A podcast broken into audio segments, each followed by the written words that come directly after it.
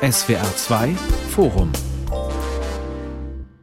Heute zu Gast bei den 25. baden-württembergischen Theatertagen in Heilbronn mit dem Thema Kreativ und klimagerecht neue Konzepte für die Kultur. Am Mikrofon Marie-Christine Werner. Theater, Museen, Kulturveranstalter, große Teile des Kulturbetriebs beschäftigen sich inzwischen mit dem Thema Nachhaltigkeit und Klimaschutz. Einmal sicherlich aus materiellen Zwängen heraus, denn auch für die Kulturinstitutionen und für die Kreativen wird alles immer teurer, aber auch aus inhaltlichen Gründen. Beispiele dafür gibt es viele. Einige sind zu finden auf der Anfang des Jahres ins Leben gerufenen Plattform Kulturagenda 2030. Aber darf man Kultur an Materialverbrauch und CO2-Bilanzen messen? Wie lässt sich das mit der Freiheit und der Kreativität künstlerischer Arbeit verbinden? Braucht Kreativität nicht auch das Scheitern, das Verwerfen, den erneuten Versuch? Und welche Botschaft kann die Kultur in Zeiten des Klimawandels setzen? Fragen, die ich mit diesen Gästen diskutieren möchte. Fine Stammnitz, Kulturmanagerin und Gründerin von Green Touring Network. Stefan Eschelbach, betriebswirtschaftlicher Leiter des Deutschen Bühnenvereins, sowie John von Düffel, Dramaturg am Deutschen Theater Berlin und Schriftsteller. Herr von Düffel, wir sprechen seit Jahrzehnten vom Klimawandel. Wieso entdeckt der Kulturbetrieb das Thema erst in jüngster Zeit? Man hat sogar den Eindruck, dass es erst nach Corona jetzt so richtig Fahrt aufnimmt. Ja, also den Eindruck teile ich nicht ganz. Es ist tatsächlich so, dass es vielleicht jetzt als äh, großes politisches Thema aufpoppt und die Diskurse bestimmt, aber die Kolleginnen und Kollegen, die ich kenne, beschäftigen sich äh, schon sehr lange mit dieser Frage. Und vielleicht kann ich auch noch mal sagen, und es war ja schon mal äh, CO2-neutral. Also bei den alten Griechen zum Beispiel. Oder zu Shakespeares Zeiten äh, hat man Theater gemacht und insofern sind wir eigentlich eine Kunstform, die durchaus auch äh, mit sehr wenig, äh, mit, äh, sage ich mal, klimafreundlichen Mitteln existieren kann. Aber trotzdem ist natürlich die Frage, die Sie stellen, total richtig. Denn Theater sind ja nicht nur ökonomische Betriebszusammenhänge, sondern auch soziale. Und ein bisschen äh, kommt uns natürlich auch die Aufgabe zu, im Punkto Klimagerechtigkeit auch in der Form von Modell- oder Vorbildverantwortung voranzugehen und eine soziale Praxis zu schaffen, die eben dieses Ziel Klimagerechtigkeit und Kunst vereint. Herr Eschelbach, Sie stehen mit vielen Theatern durch den Deutschen Bühnenverein im Kontakt. Die haben jetzt heftige Jahre hinter sich, die Corona-Jahre. Was sagen die? Jetzt auch noch das Klimathema? Da haben wir eigentlich gar keinen Nerv dafür.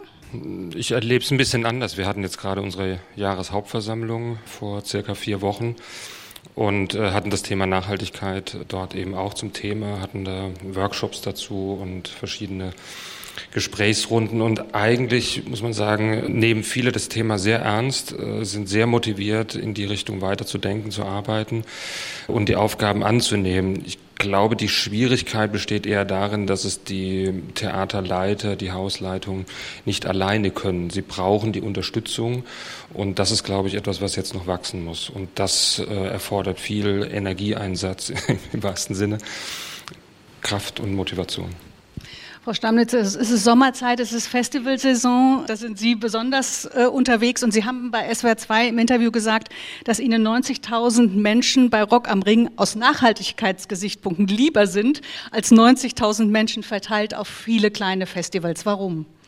Naja, es geht ja bei Nachhaltigkeitsfragen ganz oft auch um, um Effizienz und es geht darum, in meinen Augen auch aus einem Gemeinschaftsgefühl heraus, eine Sache besser zu machen, als man sie davor gemacht hat. Und wenn man es schafft, auf einem Festival so effizient wie möglich, so viele Leute wie möglich zu vereinen, die dann alle eine gute Erfahrung gemacht haben, die vielleicht sagen, okay, wir haben dieses Festival besucht und wir haben gar nicht gemerkt, dass das unbedingt nachhaltiger war, sondern wir hatten die gleiche Erfahrung wie davor, vielleicht sogar ein bisschen besser als davor. Und wir sind aber inspiriert durch dieses Erlebnis für unseren Alltag. Und Festivals können auch ein Fenster zur Realität sein. Also je mehr man gemeinsam vereinen kann, desto überzeugter bin ich davon, obwohl ich natürlich auch trotzdem ein Herz für die ganzen kleinen Festivals habe und es wichtig finde, dass die so gut wie möglich stattfinden können. John von Düffel hat zwar gerade gesagt, das Thema ist nicht ganz neu erfunden jetzt, aber man hat so ein bisschen den Eindruck, dass sich jetzt Häuser, Institutionen fast so ein bisschen hervortun, mit dem äh, wir sind schneller als andere beim Thema Nachhaltigkeit. Äh, aufgefallen ist mir das jetzt bei der Vorbereitung für die Sendung beim Stuttgarter Kammerorchester. Das wirbt äh, mit dem Etikett des ersten klimaneutralen Orchesters der Welt. Weil die Orchestermitglieder mit dem Fahrrad kommen und es eine Ladestation für Hybridautos gibt und weil sie für jede Tonne CO2, die sie verbrauchen, einen Baum in Baden-Württemberg spenden. Also man hat fast so ein bisschen den Eindruck fast, dass ein Wettbewerb entstanden ist in Sachen Klimagerechtigkeit und wer hat die Nase vorn. Ja, es ist auch interessant, dass Sie das benennen, weil das genau die Schnittstelle ist zwischen einem moralischen Thema, einem politisch-moralischen Thema und einem ästhetischen Thema. Also, und es ist nicht unbedingt immer so, dass die moralisch richtige Kunst ästhetisch gesehen die bessere Kunst ist. Das ist, muss man auch sagen. Also, wenn Fine Stammnitz von einer Erfahrung spricht, dann ist es ja in erster Linie erstmal eine ästhetische Erfahrung, ein, ein Kunstgenuss, ein Erlebnis. Und, und die Moral, das Greenwashing des Gewissens ist sozusagen nochmal ein anderer Aspekt davon. Und ich würde sagen, in der Utopie sind wir sehr nah beieinander, dass man es vielleicht auch auch gar nicht sozusagen vordergründig als eine Art green gelabeltes Ereignis wahrnimmt, sondern vor allen Dingen erstmal als ein ästhetisches Ereignis. Und dann sieht man aber dabei andere Dinge, die einen vielleicht noch zum Nachdenken bringen. Besteht die Gefahr, dass dieses Greenwashing, dass sich äh, praktisch so tun, als seien sie nachhaltig, aber es im Endeffekt nicht sind, besteht das aus dem Zwang heraus, jetzt in diesem Wettbewerb zu sein? Das ist tatsächlich ein Thema, was mich sehr viel beschäftigt gerade. Wie wir auch aktuell sehen, kann man grüne Labels auf viele Dinge packen, äh, die dann nicht unbedingt besser sind. Und es ist so, dass, dass Nachhaltigkeit einfach so ein Trendthema auch geworden ist. Und es ist ganz schwierig, weil man das Gefühl hat, man kommt nicht mehr ohne weg. Aber die wirkliche Arbeit zu machen, heißt halt nicht, ähm, dass man einfach im besten Fall überhaupt berechnet, was man ausstößt und es dann kompensiert, sondern das bedeutet, dass man auf allen Ebenen eines Betriebs sich die Dinge anschaut, dass man guckt, was können wir machen, dass wirklich die Leute mit ins Boot genommen werden und dass dieses Thema gemeinsam angegangen wird. Und was ich eigentlich an dem Thema so toll finde, ist, dass es nicht darum geht zu gewinnen, wie sonst in der Kultur oder auch in der Musikindustrie, dass es nicht darum geht, ich bin die Besonderste, die Erste, die das gemacht hat, sondern ich habe ein cooles Konzept äh, entwickelt oder bin auf etwas gekommen. Guckt euch das doch mal an, vielleicht könnt ihr das auf eure Häuser oder auf eure Praxen auch anwenden. Das ist das Modell, wie es für alle und auch für den Erfolg, dass wir, dass wir alle nachhaltiger werden, am besten wäre. Und ähm, ich glaube, dass das ganz schwierig ist. Ich meine, Amazon macht Werbung mit klimaneutral und das ganze, der ganze klimaneutral Begriff können wir vielleicht auch später nochmal drüber reden, finde ich eh schwierig. Ich glaube, mehr Kooperation und weniger Konkurrenz würden dem ganzen Thema sehr gut tun. Aber auf den Kulturbereich bezogen finde ich so eine Initiative jetzt aus Stuttgart sehr gut. Ich meine, Stuttgarter Kammerorchester hat eben auch andere Möglichkeiten als ein, ein Sinfonieorchester oder gar ein Theaterbetrieb. Dennoch ist es ja nicht weniger oder weniger gut zu bewerten. Es sind aber die Pilotprojekte, die es braucht und die vielleicht auch im kleineren anfangen können, im personell kleineren Kontext, um dann auf größere übertragen werden zu können. Also insofern kann, kann ich nur sagen, jede Initiative, die ergriffen geholfen wird. Jedes Pilotprojekt, das entsteht, ist positiv zu bewerten erstmal. Viele Kulturinstitutionen holen sich Berater ins Haus, eben in Sachen Nachhaltigkeit. Sie, Frau Stammnitz, beraten Festivals. Da ist ein richtig neuer Berufszweig entstanden, oder? Ja, also das gibt es noch nicht so lange. Aber ähm, ich kann sehen, dass das Thema schon ernst genommen wird, eben auch, weil viele Firmen und, und, Festivals haben jetzt diese Stelle. Im Optimalfall, also ich bin gerade auf dem Roskilde Festival in Dänemark gewesen, wo das ganze Thema intersektional angegangen wird. Also es geht nicht nur darum, Emissionen einzusparen und Rohstoffe verantwortungsbewusst zu nutzen, sondern es geht auch äh, darum, die soziale Komponente mit einzubinden. Da ist es einfach gut, wenn viele Menschen da mitarbeiten. Und es ist auch super, BeraterInnen dabei zu haben. Das ist total wichtig. Und dann ist es, glaube ich, wichtig, das Wissen so weit wie möglich im ganzen Betrieb zu verbreiten, damit alle mit anpacken können und auch kreative Ideen zu nutzen, zu entwickeln, den Raum zu geben, sich zu entfalten, anstatt so Protokolle abzuarbeiten, die also ich merke das auch selber schon nach ein paar Jahren, dass man ja dann schon auch so Abläufe drin hat. Wie wäre es jetzt am besten? Wie sollten wir das tun? Und da einfach nochmal aus anderen Richtungen zu denken, ist immer super. Das macht jetzt auch, finde ich, die Dimension der Aufgabe überhaupt nochmal sichtbar, also die Verzahnung auf die verschiedensten Ebenen. Denn was natürlich in der öffentlichen Diskussion passiert, es gibt eine Fixierung auf einen Maßstab, ein einziges Thema, nämlich den, den CO2-Ausstoß. Aber die Klimathematik ist, wie wir alle wissen, komplexer, schließt ja ganz, ganz viele andere Bereiche eben mit ein. Und jeder weiß, dass wenn wir zwar in einer CO2-neutralen Wirtschaft leben, die aber den Rest der Welt genauso zerstört, wie es äh, zurzeit der Fall ist, dann ist uns mit der CO2-Neutralität auch nicht geholfen. Also ne, wenn man jetzt bedenkt, beispielsweise wie die Lebensräume von Tieren äh, zerstört werden, wie Versiegelung voranschreitet und so weiter, da weiß man auch, dass es eben mit diesem reinen Faktor CO2 nicht getan ist. Und wichtig finde ich eben auch diesen Aspekt, dass man, wenn wir jetzt über Theater, über, über Kunst und Musik reden, dass wir eben immer auch über eine soziale Ebene reden. Und da sieht man einfach das Verhältnis, einfach Mensch und Umwelt, Mensch Natur, aber eben auch Mensch zu Mensch und welche Formen von sozialer Praxis bilden sich da heraus. Und deswegen ist es tatsächlich nicht nur Berater, die dann ihr Geld kriegen, sondern es ist eine komplexe Aufgabe. Und es ist vielleicht auch die größte Aufgabe, die wir zurzeit eben haben. Und man kann sie eben auch nur in dieser äh, Mehrfachbetrachtung, in dieser Mehrdimensionalität lösen. Wir reden da gleich nochmal drüber, über diese soziale Aufgabe und über das Inhaltliche. Das ist Ihnen sehr wichtig auch, Herr von Düffel. Ich will nochmal kurz bei den Gebäuden an sich bleiben, denn da sind natürlich große Stellschrauben, die, der Energieverbrauch bei den großen Konzerthäusern, bei den Museen, bei den Theatern, Klimaanlage und Beleuchtung. Wie viel lässt sich da drehen, Herr Eschelbach? Tatsächlich, wie viel lässt sich da einsparen? Was, was geht da? Also wenn man sich bei den Klimabilanzierungen den sogenannten Scope 3 anschaut, dann sieht man, dass ja, oder erstmal auf den Scope 2, also wo die, wo die entsprechende Stromthematik äh, mit drin ist, dass das ein ganz zentraler Punkt ist. Also die Anteile, die prozentualen Anteile im Scope 2 sind äh, extrem hoch und das liegt natürlich daran, dass die Häuser ja teilweise 100 Jahre und älter sind, dass sie auch räumlich nicht dazu gemacht sind, entsprechende neue Technologien unterzubringen. Das ist wirklich ein, ein Raumproblem neben anderen Raumfressern, sage ich jetzt mal so salopp, Fluchtwege, Brandschutz etc. Das sind alles Entwicklungen, die die heutigen Häuser nicht mehr schaffen können. Ich glaube, dass da in der Zielsetzung eine, eine, enge Verzahnung stattfinden muss zwischen den, den Häusern selbst und den äh, Rechtsträgern, den, den Kommunen, um die, ja, die Räume zu schaffen um sie wirklich mit äh, viel Idee weiterzuentwickeln. Und äh, da lässt sich sehr viel einsparen. Das ist gar keine Frage. Wie Sie sagen, die Häuser sind alt, das sind dann Denkmalschutzvorgaben, die verhindern, dass eine Photovoltaikanlage aufs Dach gebaut werden kann genau. und all, all solche Dinge. Und auf der Bühne, also das Theater Darmstadt zum Beispiel, hat jetzt ein modulares, wiederverwertbares System für Bühnenbilder entwickelt, um nicht nach jeder Produktion die Ausstattung mhm. wegzuwerfen.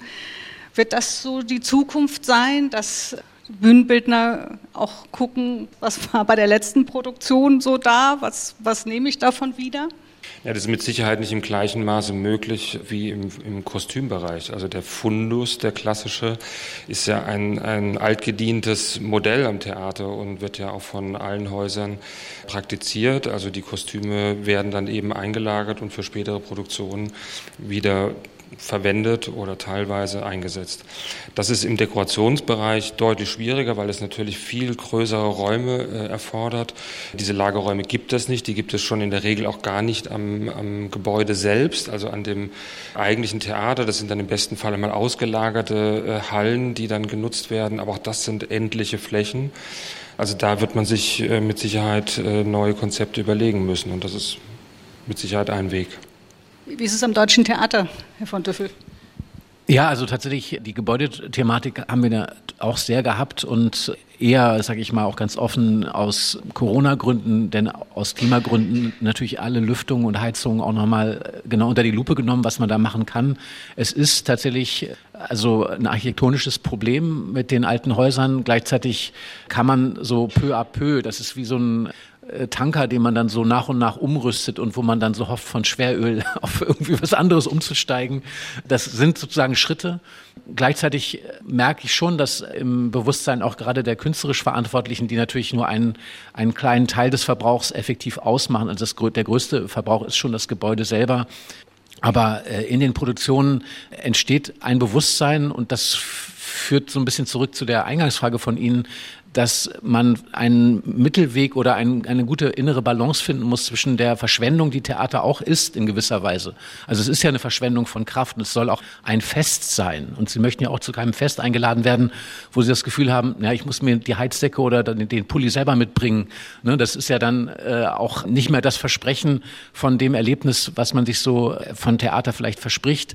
Also insofern muss man gucken, wie kriegt man den Zauber oder die Magie, die ein solcher Theaterabend hat, auf eine andere Art und Weise gelöst als durch das Aufbieten von Ressourcen. Und da kann ich allerdings auch sagen, das war schon immer nicht die allerbeste Lösung. Also es war auch schon vor der großen Klimathematik nicht immer die beste Lösung, mit viel, viel zu machen, sondern manchmal eben auch mit wenig. Welche weiteren Möglichkeiten gäbe es? Wir haben gerade als Beispiel die Bühnenbilder angesprochen. Fallen Ihnen da noch andere Dinge ein für die Bühne? Gilt natürlich auch fürs Konzert, weil auch Popkonzerte sind extreme Energiefresser, wenn man sich die riesen Video-Walls anguckt und die Beleuchtung, die da vonnöten ist. Ja, auf jeden Fall. Also ich glaube, dass man, also gerade so im tourenden Bereich, wo man ja immer gucken muss, dass man sehr viel irgendwie durchs Land oder durch Europa oder durch die Welt oder wie auch immer bringt, da ist, glaube ich, es kommt einfach wirklich auf die Planung an. Es kommt darauf an, dass man Dinge effizient plant. Wenn ich mir was wünschen dürfte, dann wäre es so, dass die Leute sich einfach viel mehr teilen würden. Das kann ich mir auch bei Bühnenbildern vorstellen von Theatern, die irgendwie im selben Bundesland sind oder in der Nähe oder so, dass man sagt, okay, hier sind diese Grundmodule, die wir irgendwie nutzen können, ob das jetzt ein Theater oder eine Musikbühne ist. Und die kann man sich dann ja teilen. Man kann ja gucken, dass man Dinge von lokal anmietet. Man muss ja vielleicht nicht bei Startpunkt A, wo wir losfahren mit unserer Produktion, bis, äh, bis Endpunkt Z immer das Gleiche mitnehmen, sondern wenn es irgendwelche Standards gibt und auch gerade so im Musikbereich vielleicht auch eine Clubs besser mit Backline, also mit Instrumenten, die schon da sind, die die MusikerInnen dann spielen können. Wenn man da infrastrukturell mal ordentlich aufrüstet und einfach dieses, da sind wir wieder bei dem Gemeinschaftsding, was ich eben so wichtig finde und wo ich glaube, es einfach einen sehr großen Nutzen haben kann, mit Planung und Zusammenarbeit und ein bisschen mehr Fokus auf das, was vielleicht dann inhaltlich stattfindet, könnte man da, glaube ich, schon viel machen. Und das hat, glaube ich, auch ein bisschen was, deswegen habe ich gerade so kurz gezögert, weil ich die Dramaturgie des Gesprächs nicht so vorantreiben will. Aber ich glaube, äh, es hat auch extrem was mit dem Thema Glaubwürdigkeit zu tun. Ein Theater ist natürlich, gerade wenn man sich diesem großen Thema auch von der programmatischen Seite, also von der Seite des Spielplans her, von der Seite der Stücke, die man auf die Bühne bringt, herstellt, dann muss man natürlich auch dem Zuschauerinnen gegenüber glaubwürdig sein. Also man kann ja nicht sagen, ne, wir predigen öffentlich Wasser und trinken heimlich Wein äh, oder auch sehr sichtbar verschwenden wir Ressourcen und reden davon, aber dass alle irgendwie sparsam sein müssen. Das kann ähm, ja nicht der Diskurs sein, den wir in die Öffentlichkeit tragen und den wir da vertreten, sondern es geht ja vor allen Dingen darum, an der äh, großen Arbeit, die wir vor uns haben, das ist eine Form von auch Bewusstseinswandel. Und ich würde auch immer sagen, die Bewusstseinswandlungsthematik liegt immer noch vor der Klimawandelthematik, weil es eben so ein komplexes äh, Feld ist, bei dem immer wieder diese Verschiebungen anfangen. Also äh, derjenige, der sozusagen als Einzelner in die Pflicht genommen wird, sagt, ich kann doch gar nichts machen, das System ist schuld. Und diejenigen, die am System stecken, fühlen sich eigentlich auch nicht richtig zuständig und verweisen wieder auf die Einzelnen zurück. Ne? Und so geht das durch alle Ebenen. Es wird immer wieder sozusagen die Verantwortung herumgeschoben. Und deswegen, glaube ich, ist es so, dass äh, es auf der inhaltlichen Ebene Ebene wichtig ist, sich diesem Thema zu stellen. Das ist ein umfassendes Thema, weil es unser Verhältnis, glaube ich, zu uns selber als Menschen, aber auch unser Verhältnis zur Natur nochmal in Frage stellt, also zu vielen Dingen, die wir immer geglaubt haben, was unser Platz sozusagen auf diesem Planeten ist, was unsere Rolle ist in einem wirtschaftlichen System und wie wir auch äh, unser gemeinschaftliches Leben gestalten wollen. Also ich sage jetzt mal nur, damit das nicht so schwammig klingt, ein Bereich, der uns sehr beschäftigen wird, ist das Thema Wachstum. Also ist Wachstum sozusagen eine, eine Fetischgröße? Muss Wachstum immer weitergehen? Kann Wachstum immer weitergehen? Und von welcher Art von Qualität reden wir eigentlich, wenn wir nicht über Quantität reden? Welche Art von Lebensqualität ist das, was unser Leben der Zukunft ausmachen soll? Und löst sich dieses Thema Qualität irgendwann von dem Thema des quantitativen Wachstums? Das sind ja so die ganz großen Fragen.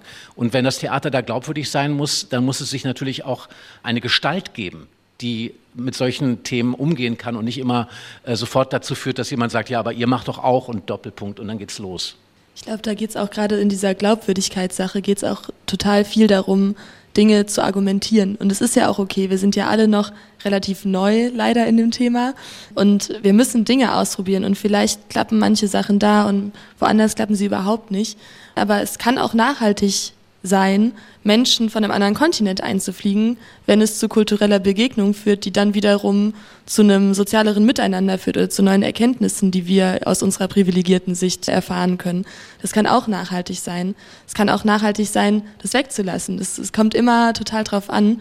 Und ich glaube, sobald man einfach ehrlich ist und so kommuniziert, wie man es selber auch verstehen kann, wie man es selber greifen kann und nicht versucht, irgendwie selber WissenschaftlerInnen zu spielen, sondern wirklich ehrlich über die Erfolge, aber auch gerade über die Schwierigkeiten, die man hat, über das, was eben gerade systemisch noch nicht geht. Wenn man darüber authentisch kommuniziert und offen ist, dann kann man sich auch von jeglichen Greenwashing-Vorwürfen freimachen, weil dann einfach eben nicht versucht wird, irgendwas wegzuwischen, sondern es wird versucht, das Thema mit allen Erfahrungen und Fehlern und Learnings, die man daraus zieht, zu arbeiten. Und ich glaube, das ist was, was uns alle in dem Thema auch viel weiterbringen würde es sind nicht nur die großen Themen, die angegangen werden müssen. Also so wie ich vorhin gesagt habe, die Gebäudeproblematik oder letztlich ist es ja auch die gesamte technische Ausstattung, die teilweise nicht mehr zeitgemäß ist, die 20 Jahre veraltert ist und erneuert werden müsste. Aber ich glaube, es fängt letztlich im Kleinen an. Ich habe an einem Theater gearbeitet bis vor zweieinhalb Jahren. Da hat sich irgendwann eine, eine Arbeitsgruppe gegründet aus der Belegschaft heraus, aus dem Orchester heraus, aus dem Schauspiel heraus. Und die haben angefangen an ganz kleinen Stellschrauben zu arbeiten und Impulse zu setzen, zu sagen, so, welche Temperatur brauchen wir denn eigentlich noch in den Räumen? Welche Publikationen wollen wir noch drucken? Welche wollen wir nicht drucken? Also all das, was vielleicht im, im Großen und Ganzen dann nicht so eine große Rolle mehr spielen wird, weiß man nicht, muss man am Schluss berechnen, ist aber, glaube ich, für die Bewusstseinsschärfung innerhalb eines Betriebes, speziell jetzt im Theater, wo so viele so eng verzahnt zusammenarbeiten, aus ganz unterschiedlichen Gewerken und Bereichen, enorm enorm wichtig. Und wenn so ein Haus so einen inneren Impuls hat, so eine innere Energie, äh, Energie entwickelt, dann gehen, glaube ich, auch die großen Schritte besser. Dann werden auch die politischen Vertreter wahrnehmen, was passiert da in so einem Haus. Und das wollen wir unterstützen, das wollen wir mit vorantreiben. Also ich glaube, kleiner Impuls und dann kann das auch äh, sich weiterentwickeln. Ist denn das Thema Klimagerechtigkeit auch schon ausreichend auf der Bühne angekommen? Also als äh, Kulturreporterin nehme ich wahr, dass in vielen Museen, in vielen Ausstellungen sich Künstler und Künstlerinnen mit dem Thema beschäftigen. Ist es auf der Bühne auch schon in ausreichendem Maße?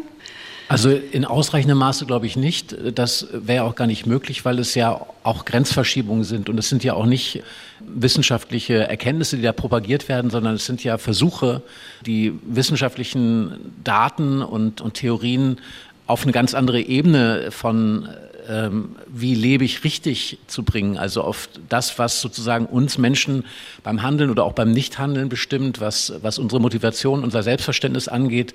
Und insofern ist das, glaube ich, eher genau das Stück, was fehlt. Wir haben ja ein Riesenmaß an Informationen und wir haben ein ganz geringes Maß an Erfahrung. Das, glaube ich, markiert unsere Zeit mehr als jede andere Zeit, dass äh, Information so zugänglich ist, auch fragwürdige Informationen, also die müssen nicht immer richtig sein, aber sind so zugänglich wie noch nie. Und gleichzeitig ist die Erfahrung, die wir dabei machen, wenn wir diese Informationen aufrufen, dass wir an irgendeinem Endgerät in körperlich und orthopädisch bedenklicher Pose hängen und dabei von einer Information zur nächsten rasen, ohne wirklich, dass diese Informationen mit uns was machen. Also zu einer Erfahrung werden, die unser Leben jetzt nicht im Großen, sondern eher im Kleinen äh, unser Denken und Fühlen bestimmen oder verändern.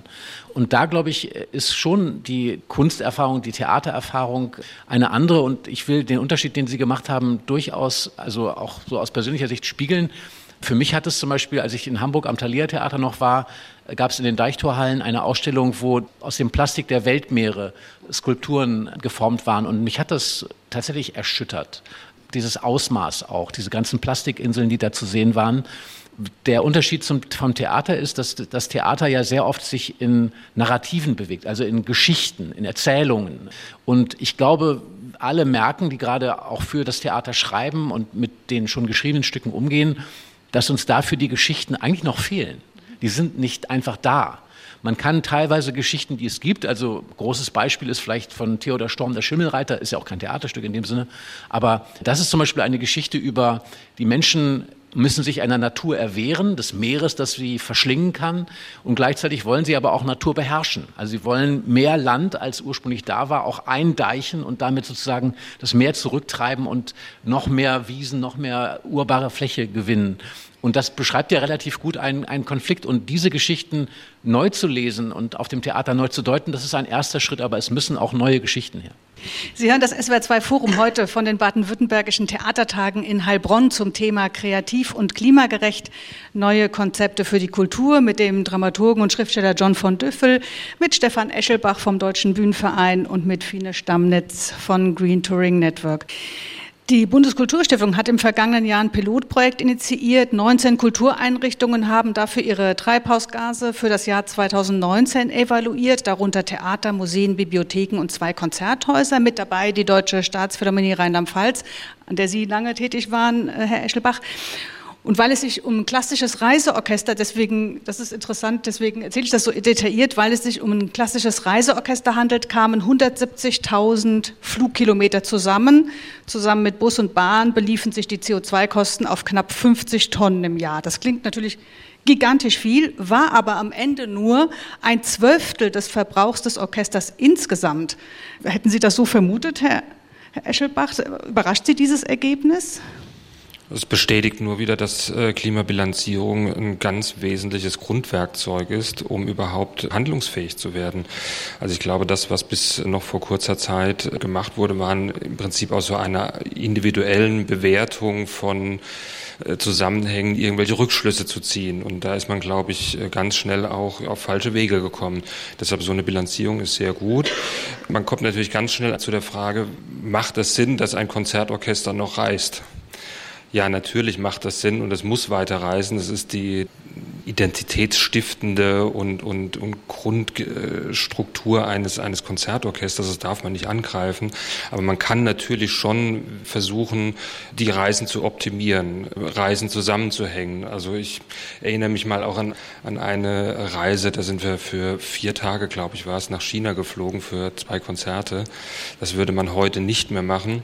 So, also da fängt es an und man muss aber dazu sagen, auch bei dieser Klimabilanzierung, das Haus selbst, das Orchester selbst kann auf viele dieser Emissionswerte gar keinen Einfluss nehmen, weil sie auch außerhalb ihres eigenen Wirkungsbereiches entstehen. Die sind viel unterwegs im Land, aber auch darüber hinaus und dort sind ja auch wieder Kulturstätten, Veranstaltungsstätten, die einen Betrieb haben, die beheizt werden müssen, die Klimaanlagen haben, so und das kann die Staatsphilharmonie gar nicht beeinflussen und muss aber trotzdem ja auch auch seinen Kulturauftrag erfüllen können. Ja, wie Sie sagen, also das Haus einerseits hat dann die, also macht einen großen Teil der, der schlechten Energiebilanz aus, aber auch die Anreise der Besucher. Und äh, das mit der Anreise ist ja ein Posten, den das Theater schlecht im Griff hat. Also darauf wollte ich vorhin schon äh, ein bisschen hinaus. Ich habe dann nochmal den Rückzieher gemacht, also dieser sogenannte Scope 3. Da geht es eben um die Bilanzierung der ja, Emissionswerte, die jetzt zum Beispiel auch durch einen Besucher produziert werden. Und da muss man sagen, in den Kulturbetrieben, egal ob Theater oder Orchester, teilweise über 50 Prozent bis hin zu 75 Prozent innerhalb dieses Betrachtungsumfeldes sind die Besucher anreisen. Und das ist natürlich äh, nicht so leicht zu steuern. Äh, man kann nur Angebote schaffen. Viele Theater, viele Kulturbetriebe haben für ihre Konzerte oder Vorstellungen die Möglichkeit geschaffen, dass man mit dem Theaterticket dann auch die öffentlichen Verkehrsmittel nutzen kann. Das wird leider noch nicht von so vielen genutzt, also teilweise nur 50 Prozent, 60 Prozent. Viele reisen gerne mit dem Auto an. Das ist natürlich eine Entwicklung, da ist jeder auch in der Verantwortung, seinen Teil dazu beizutragen, aber er ist ein ganz wesentlicher. Ja. Also das ist ja auch bei Radiohead, die haben ihre Emissionen gemessen von ihren Touren und die haben, oh, ich glaube 2004 und 2007 jeweils eine Tour gespielt. Und die eine Tour war eine Theatertour, wo sie also in Städten gespielt haben, die relativ zentral gelegen waren, gut erreichbar waren und so. Und da war der Ausstoß von der besuchenden Anreise lag, glaube ich, bei 75 Prozent des Gesamtausstoßes. Und dann haben sie noch eine Amphitheatertour gespielt. Das heißt, sie haben Städten gespielt, die wirklich JWD sind, also äh, wirklich kaum erreichbar, außer mit dem Auto wahrscheinlich. Also bei so einer Band fliegen natürlich auch Fans hinterher und so und sind, sind da ganz involviert. Und da war der ähm, Ausstoß, hat 97 Prozent des Gesamtausstoßes ausgemacht. Und das sind halt schon krasse Nummern. Trotzdem ist es nachhaltiger, als wenn Radiohead zu jedem einzelnen Fan nach Hause fliegen würden. Also ne, das ist ja immer trotzdem die nachhaltigere Version quasi, aber man kann ja zusätzlich zu diesem ÖPNV-Ticket, ich glaube, da kann man auch so eine Balance schaffen aus, man nimmt gewisse Dinge weg und bietet dafür andere Dinge. Also ähm, wir hatten jetzt bei einem Stadtfestival, mit dem ich gearbeitet habe, hatten wir zum Beispiel gar keine richtigen Parkplätze überhaupt, außer für Menschen mit Behinderung. Und da äh, haben wir dann, das haben wir auch so kommuniziert, dafür haben wir aber einen Fahrradparkplatz aufgebaut, der war bewacht, da konnten die Leute ihr Fahrrad abstellen. Dann gibt's da noch so Dinge, also es gibt wirklich Konzepte, die finde ich so toll, dass die Leute mit ihrem Fahrrad dahin kommen und es dann repariert bekommen. Oder dass es da so, eine, so ein Fahrradreparaturservice. Warum nicht? Die Leute freuen sich, dass es, ich würde auch mit dem Fahrrad aufs Festival fahren, um endlich mal dieses Licht gefixt zu bekommen oder wie auch immer. Und wenn es deswegen ist, dann ist es deswegen. Und dann ist es trotzdem eine Anreise, die besser war. Außerdem gibt es ja auch ganz viele, gerade in Berlin, auch Mikromobilitätsangebote, mit denen man kooperieren kann, dass man sagen kann, okay, hier gibt es irgendwie bis zur U-Bahn, äh, geht's bis dahin und dann könnt ihr euch hier was aussuchen.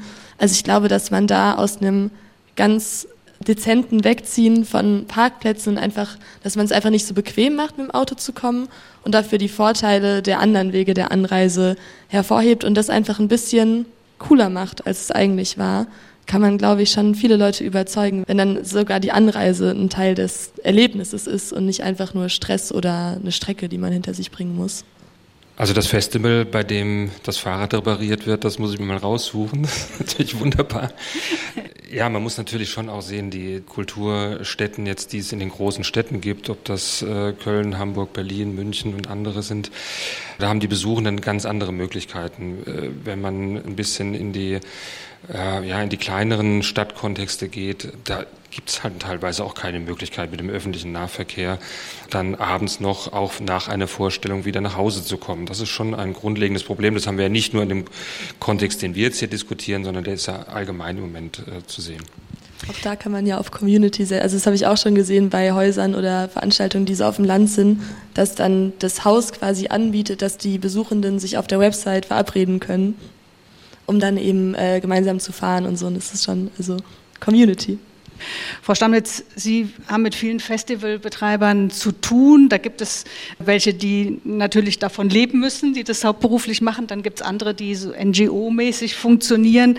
Wie groß ist denn die Bereitschaft, dann vor allem die, die damit Geld verdienen müssen, dann sich umzustellen und dann eben nicht das Wegwerfgeschirr dahin zu stellen, sondern das Mehrweg Geschirr und all diese Dinge, die dazugehören?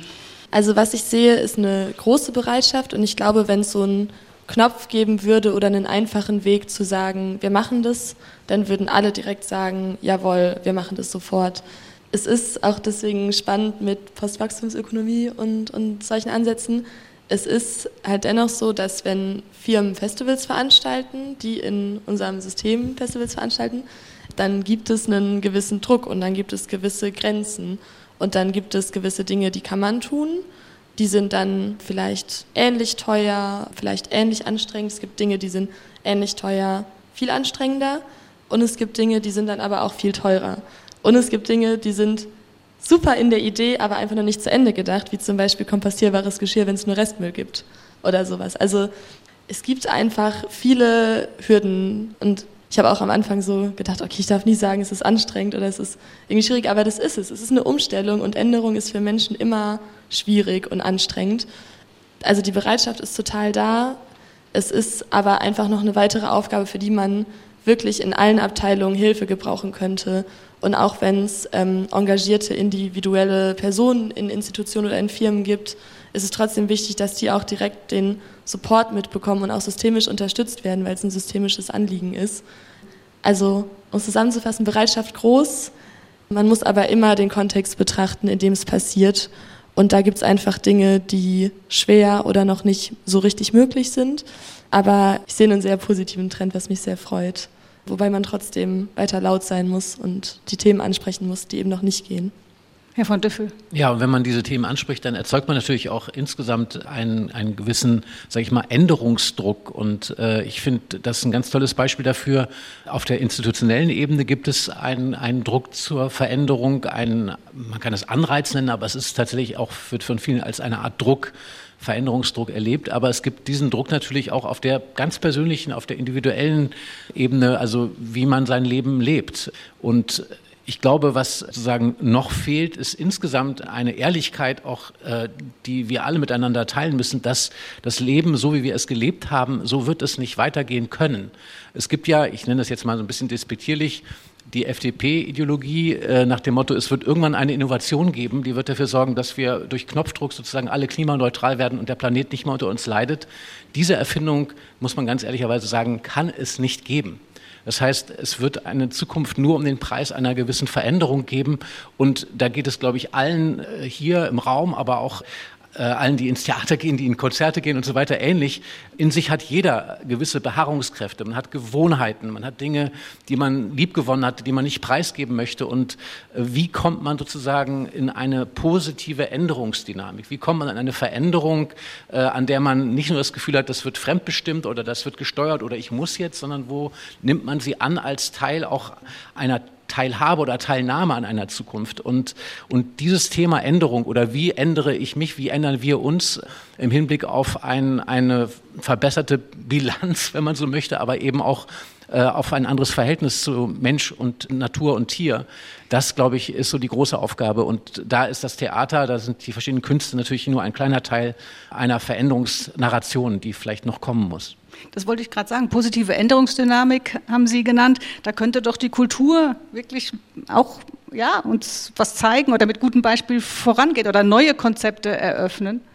Ja, das Problem ist, vielleicht sage ich das noch kurz dazu, das Ästhetische, also die Kunst ja eigentlich ein Freiraum sein will und soll und darf, wo es also anders als in der Kirche, wo es immer so diesen missionarischen Aspekt hat, dass man gewissermaßen Appelle empfängt und auch ein bisschen Moral injiziert bekommt, ist ja das Theater gerade auch ein Raum, in dem das nicht so ist, sondern wo, wo man tatsächlich auch die Freiheit hat, sich auch für falsch zu entscheiden oder zu irren oder sich für was zu begeistern, was einem vielleicht auch nachher wieder für, vor die Füße fällt. Sprich, es ist auch ein Raum der Irrtümer. Und ein bisschen kann das Theater jetzt nicht die Klimakirche werden.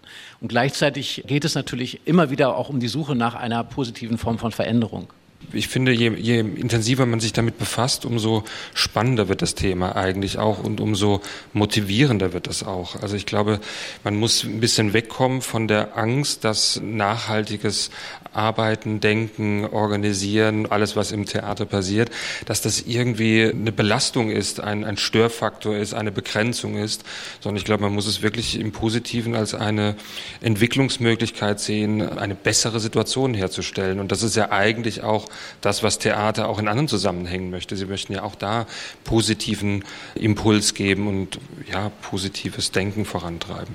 Frau Stamnitz, sollten sich Festivalbesucher in Zukunft nicht mehr nur gucken, welche Bands spielen da bei dem Festival, sondern auch, wie sind die Konzepte in Sachen Nachhaltigkeit?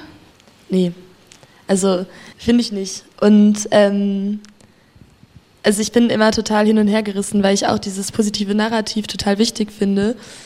Und es ist auch so, dass gewisse Dinge, also ich glaube, dass wir eine bessere Zukunft uns erarbeiten können, wenn wir intersektional nachhaltig denken und wenn wir Dinge wirklich ändern.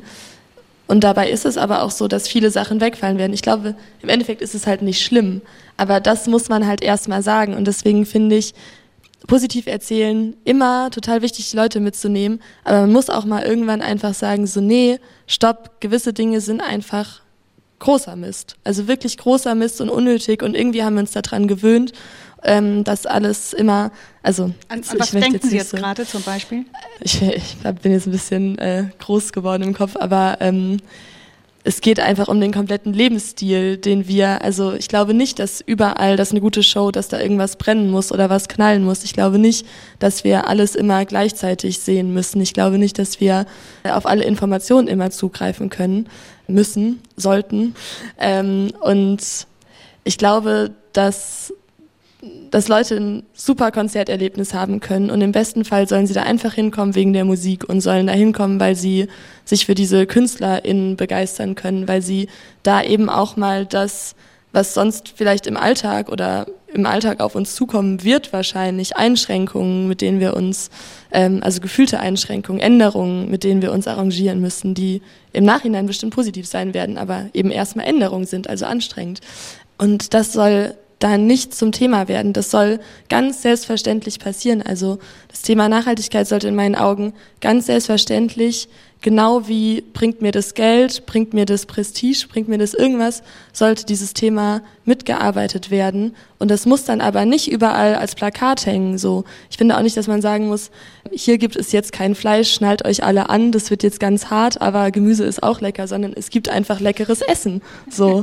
Und ähm, so sollte das Thema in meinen Augen gearbeitet werden. Und es muss diese Freiräume geben. Wir müssen auch kreative, hedonistische Menschen sein und ich glaube, man kann auch hedonistisch sein, ohne Schaden zu verursachen und das sollten wir vielleicht beweisen. Die, die Medien- und Filmgesellschaft Baden-Württemberg hat die Nachhaltigkeit als ein Förderkriterium für Stipendien aufgenommen. Sollte das generell gelten für Vergabe von Fördermitteln und Stipendien für andere Kunstsparten? Werfe ich mal in die Runde. Da sind wir ja jetzt bei dem Aspekt der Erziehung. Ne? Und es gab ja, Entschuldigung, wenn ich jetzt schon wieder eine Partei nenne, ne? aber die Grünen wurden ja sozusagen im Wahlkampf, wir erinnern uns, als Verbotspartei auch abgestempelt, weil es natürlich auch gewisse Dinge gibt, wo man auch wirklich denkt, man sagt dann immer so schön ordnungspolitisch, ja, sollte man da mal ein Verbot aussprechen. Und ich sage jetzt mal, obwohl ich äh, der Sohn von 68er Eltern bin, manche Verbote machen durchaus auch einen gewissen Sinn. Ähm, also es muss nicht alles erlaubt sein, aber äh, kurzum, wenn man sozusagen so erzieherisch auftritt, also maßregelnd, äh, ist natürlich immer die Frage, was bewirke ich damit? Also wird das sozusagen zu einer, zu einer Dogmatik, zu einer Form von Ideologie? Ich finde es mitzudenken in, in, in Ordnung, ich finde es aber zum Kriterium zu machen wiederum falsch, weil das führt natürlich auch zu einer Art von Orthodoxie, die einem, also mir zumindest dann sehr sauer aufstößt man muss es ja nicht äh, so begrenzend sehen, sondern man kann es eigentlich, also es müsste eher als Anreiz formuliert sein. Wenn nachgewiesen wird, dass äh, Produktion XY äh, besonders nachhaltig ist, dann, dann wird mehr Geld ausgeschüttet oder ähnliches. Ja, zum Schluss dieser Sendung die Frage in die Runde nochmal. Was wünschen Sie sich jetzt zeitnah? Was, was sollte passieren? Na, ich finde, äh, was wir schon mit dem Thema Änderung äh, angesprochen haben, das kann man vielleicht auf den Satz bringen, dass Änderung wird stattfinden. Es wird sich sehr viel ändern. Und wir haben jetzt, finde ich, noch die Chance, dass wir uns ändern, bevor wir geändert werden. Und das ist, glaube ich, die Chance, die wir jetzt haben und wahrnehmen müssen. Ja, würde ich einmal unterstreichen, auf jeden Fall. Und vielleicht wünscht man sich dafür noch Kreativität und dass Leuten zugehört wird, die es verdienen, denen vielleicht bis jetzt nicht so viel zugehört wird. Welchen Stellenwert kann da die Kultur haben, ums noch Sprachrohr, Strahlkraft, einfach. Ja, also ich wünsche mir eine diversere Kultur, dass wir alle mal neue Perspektiven wahrnehmen können. Und ich glaube, dass Kultur dann ein großer Treiber sein kann. Herr Eschelbach. Ja, ich wünsche mir für die, für die Theater- und die Orchesterbetriebe, dass sie die entsprechende Unterstützung bekommen, weil die, die Motivation ist da, die Energie ist da, die Möglichkeiten sind da, die Ideen sind da, aber es ist eben äh, auf der einen Seite sind es große finanzielle Herausforderungen, das können die Häuser aus eigener Kraft auf keinen Fall stemmen. Ja, und wir seitens des Bühnenvereins werden unseren Teil dazu beitragen, zu vernetzen und ja, Handlungswissen auch zu vermitteln. Das ist nochmal so ein Baustein, der, glaube ich, jetzt auch nochmal gesetzt werden muss, äh, damit man weiß, wie man die richtigen Wege findet und, und dann auch gehen kann. Also Beispiel Klimabilanzen. Also das heißt, Politiker, Kommunen, also alle politisch Verantwortlichen da mit ins Boot zu holen, um die Kulturinstitutionen zu unterstützen. Ja, das, das sind so große Aufgaben, das geht nicht alleine. Das kann ein Intendant oder ein geschäftsführender Direktor eines Theaters nicht im Alleingang umsetzen. Das ist unmöglich. Ja, das ist, äh, das ist tatsächlich unmöglich, weil das ist ja schon ein, sage ich mal, mindestens 20-Stunden-Job am Tag und äh, deswegen geht es natürlich sehr stark um Unterstützung und vielleicht kann man auch nochmal sagen, vielleicht hat die Corona-Krise mit dem ganzen äh, Diskutieren über das Thema Systemrelevanz gerade der Kultur äh, auf vielen Ebenen einen sehr harten Bedeutungsverlust beigebracht. Und vielleicht ist es jetzt eben auch an der Zeit, die Chance einer, einer gewissen Rückgewinnung von gesellschaftlicher Bedeutung durch dieses Thema äh, wieder zu erlangen. Nicht, weil wir bedeutend sein wollen, sondern weil das Thema bedeutend ist. Das war das SWR2 Forum heute von den baden-württembergischen Theatertagen in Heilbronn zum Thema kreativ und klimagerecht neue Konzepte für die Kultur. Ich darf mich ganz herzlich bei meinen Gästen bedanken, bei Fine Stammnitz von Green Touring Network, beim Dramaturgen und Schriftsteller John von Düffel sowie bei Stefan Eschelbach, der betriebswirtschaftliche Leiter beim Deutschen Bühnenverein. Mein Name ist Marie-Christine Werner.